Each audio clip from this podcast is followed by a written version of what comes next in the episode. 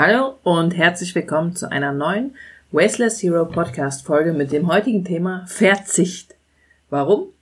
Weil ich in jedem Interview gefragt werde, mal Anke, mal Hand aufs Herz, worauf verzichtet ihr? Bedeutet nachhaltiges Leben für euch Verzicht? Und letztens hat auch ein Freund von uns gesagt, dass er sich endlich mal alle Podcast-Folgen von mir angehört hat, was ich natürlich richtig geil fand. er meinte halt in einer der ersten, sagen mein Freund und ich, dass für uns unser Lebenswandel auf keinen Fall Verzicht bedeutet. Und er meinte, hm, naja, das erste, was ich gedacht habe, ach, das ist doch Quatsch, was die da sagen. Natürlich ist das Verzicht.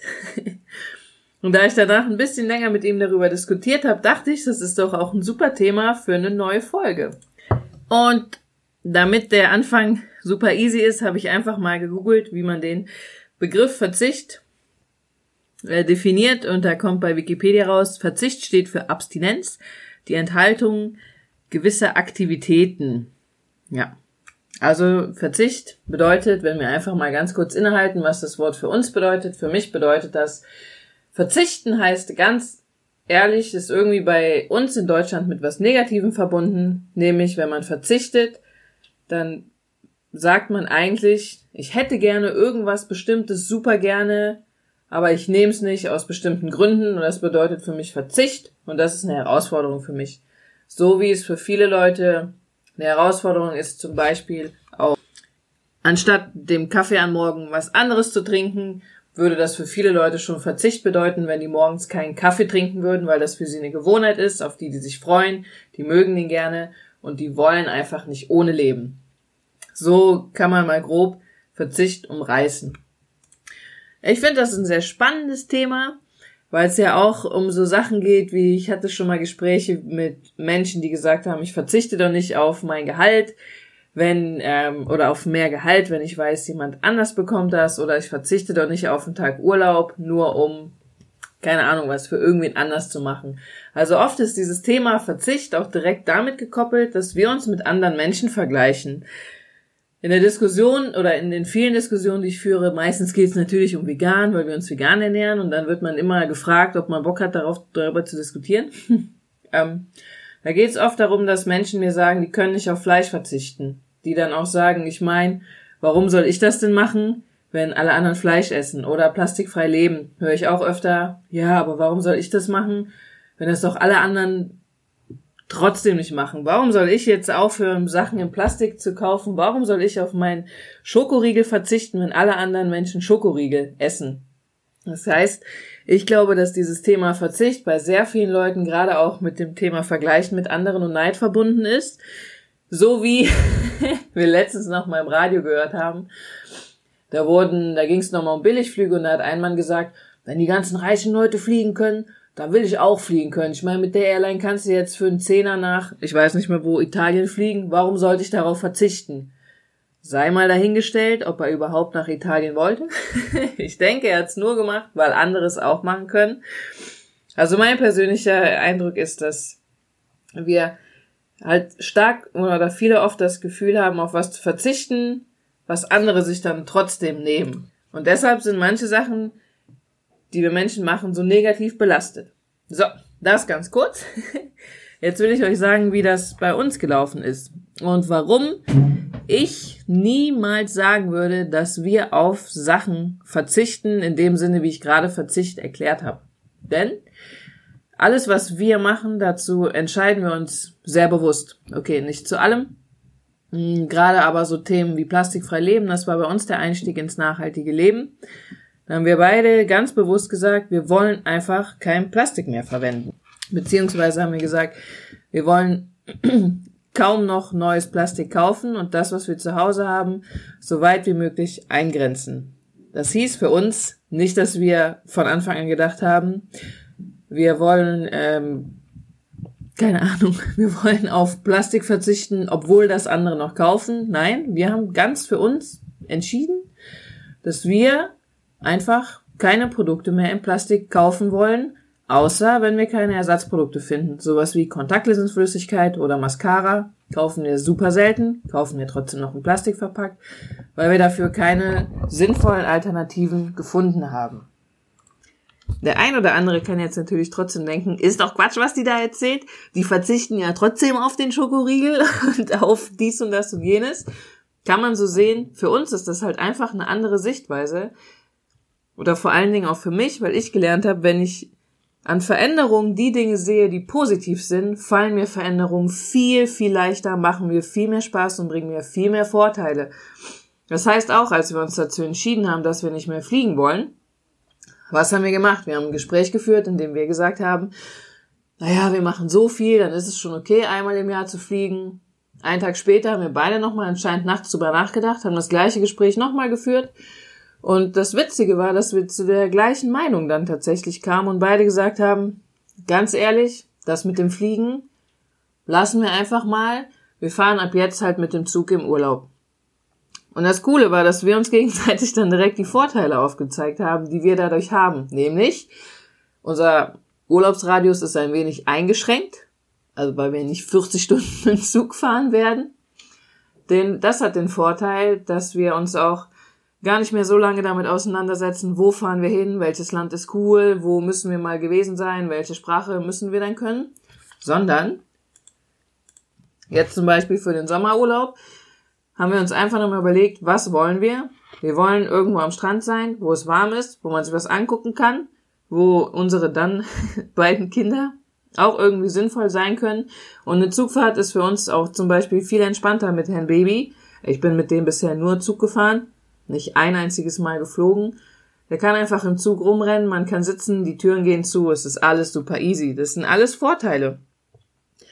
Und da bin ich auch ehrlich, ich benutze jetzt das Wort Verzicht trotzdem mal. Wir hatten beide, nicht, seitdem wir das entschieden haben, ich glaube vor zwei Jahren, hatten wir nicht einmal das Gefühl, dass wir auf irgendwas verzichten. Warum? Wenn uns Freunde erzählen, dass die nach Bali fliegen oder weiß ich, wo sie hinfliegen, ist cool für die, freuen wir uns auch. Ist ja auch schön, wenn jemand da Bock drauf hat. Hey, mach's, ist ja geil. Wir wollen es einfach nicht mehr und deshalb bedeutet das für uns kein Verzicht. Wir sind nicht neidisch auf die Menschen, die es machen, sondern wir haben für uns knallhart entschieden, wir wollen es im Moment einfach nicht mehr. Gibt natürlich Ausnahmen. Wenn irgendjemand aus meiner Familie ins Ausland auswandert, werde ich den da auf jeden Fall trotzdem besuchen gehen. Ich habe noch ein Beispiel. Eins der besten Beispiele, zwei Beispiele. Eins, was ich super gerne nehme, wo ich auch oft schon mal Diskussionen abgebrochen habe, weil ich gemerkt habe, die führen zu nichts, und zwar retten wir ja Lebensmittel. Ich rette Lebensmittel und da rette ich meistens alle zwei bis drei Wochen so an die 40, 50 Brote und jede Menge Brötchen. Das verteilen wir und einen Großteil frieren wir ein und essen wir selber. Und da bekomme ich halt immer die Frage gestellt, ey, wie macht ihr denn, dass das Brot trotzdem frisch schmeckt? So, meine Entscheidung zum Lebensmittel retten war, ich will dabei unterstützen, Lebensmittel zu retten, weil ich es scheiße finde, dass so viel produziert wird zum Wegwerfen. Also nehme ich mir die Zeit, Rette Lebensmittel. Der Vorteil ist natürlich, wenn wir 40 bis 50 Brote zu Hause im Gefrierschrank haben, dass wir einfach wochenlang umsonst frühstücken können und diese Brote haben eine richtig gute Qualität oder diese Brötchen haben eine richtig gute Qualität. Keiner muss sich morgens anziehen zum Bäcker gehen, man muss nicht nach der Arbeit nochmal schnell zum Bäcker, man muss nichts selber kochen, wir stehen einfach, ach backen, wir stehen morgens auf, holen ein Brot aus dem Gefrierschrank, packen das kurz in den Ofen oder auf den Toaster und fertig oder legen es abends raus und es taut auf. So, dann werde ich immer gefragt, ja, aber trocknet das nicht aus? Wie macht ihr denn, dass ihr kein trockenes Brot esst? ja, was soll ich sagen? Wir essen trockenes Brot. Wow, crazy, unfassbar, wirklich? Für ähm, die meisten Leute, mit denen ich darüber rede, bekomme ich immer so einen Gesichtsausdruck gezeigt, der mir dann schon anzeigt, wow, nee, mache ich nicht. Und dann höre ich auch öfter, nee, das kann ich mir nicht vorstellen. Ich finde es schon geil, wenn das so frisch ist. Wir kaufen meistens auch jeden Tag eins oder alle zwei Tage und wenn das am zweiten Tag dann schon so ein bisschen trocken ist, bäh, da will ich nicht drauf verzichten. Ich will kein trockenes Brot essen. Gut, wir haben diverse Sachen versucht, Brot frisch zu halten. Es funktioniert in einem Wachstuch sehr gut. In allem anderen hat das bisher nicht funktioniert. Da wir aber einfach Vorteile davon haben, nämlich, dass wir umsonst jede Menge essen können, dass wir immer was zu essen da haben, ist es für uns auch völlig in Ordnung, wenn das Brot einfach am dritten Tag mal trocken ist, weil hey, es ist einfach ein Lebensmittel, was austrocknet. Und entweder ich beschäftige mich fünf Stunden meines Lebens damit, wie ich es schaffe, dass es eben nicht austrocknet, oder ich esse einfach ab und an mal ein Stück trockenes Brot. Es ist ja nicht so, dass es schmeckt wie ein Brikett, es ist einfach nur so ein bisschen trocken. Ganz ehrlich, Ich kann da super mit leben. Und ähm, da gibt es weitaus andere Sachen, die ich dann vielleicht nicht machen will.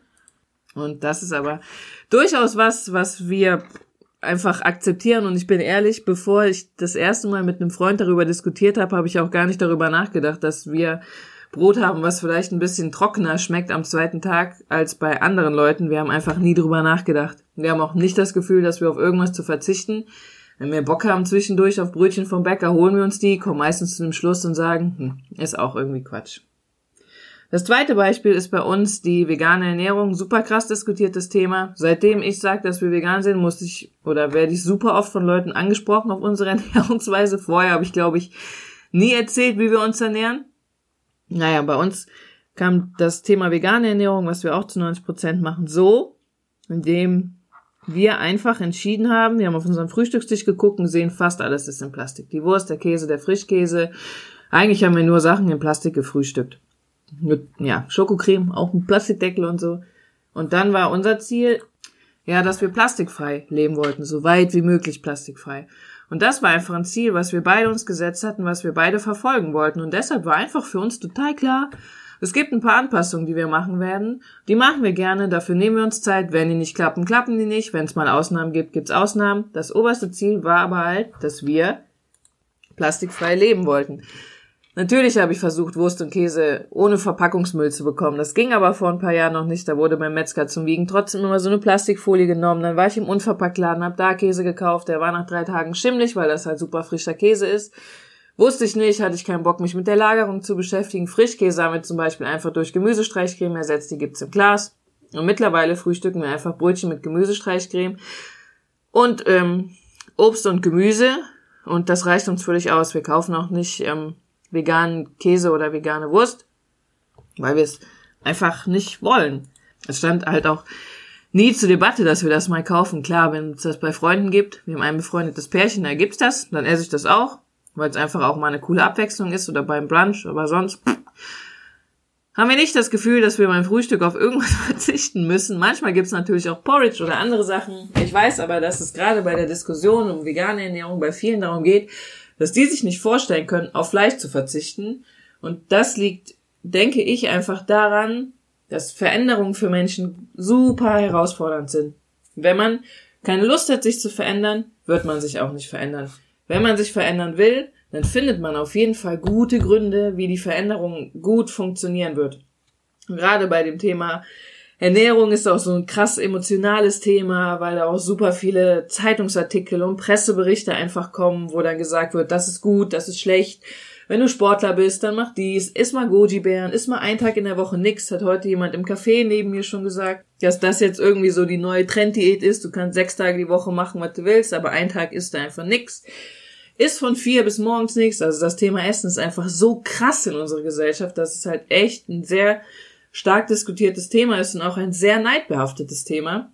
Ich kann durchaus Leute verstehen, die sagen, warum soll ich auf mein Stück Fleisch verzichten oder auf mein, keine Ahnung was, Joghurt oder mein Lolli oder mein Eis, wenn andere Leute das essen, kann ich verstehen. Nur dann hinterfrage ich mich zum Beispiel, will ich das jetzt nur haben, weil die anderen das haben? Oder will ich das wirklich haben? Ja, wir auch beim Essen sehr minimalistisch geworden sind, habe ich für mich festgestellt, das Essen für mich ist halt überhaupt nicht super wichtig, sondern es geht einfach nur darum, für uns die Basics, gesundes Essen, dreimal am Tag, alle müssen was gegessen haben. Und wenn wir mal an einem Tag zweimal Brot essen, ist auch nicht so schlimm. Dafür achten wir an den anderen Tagen drauf, dass es halt gut ist.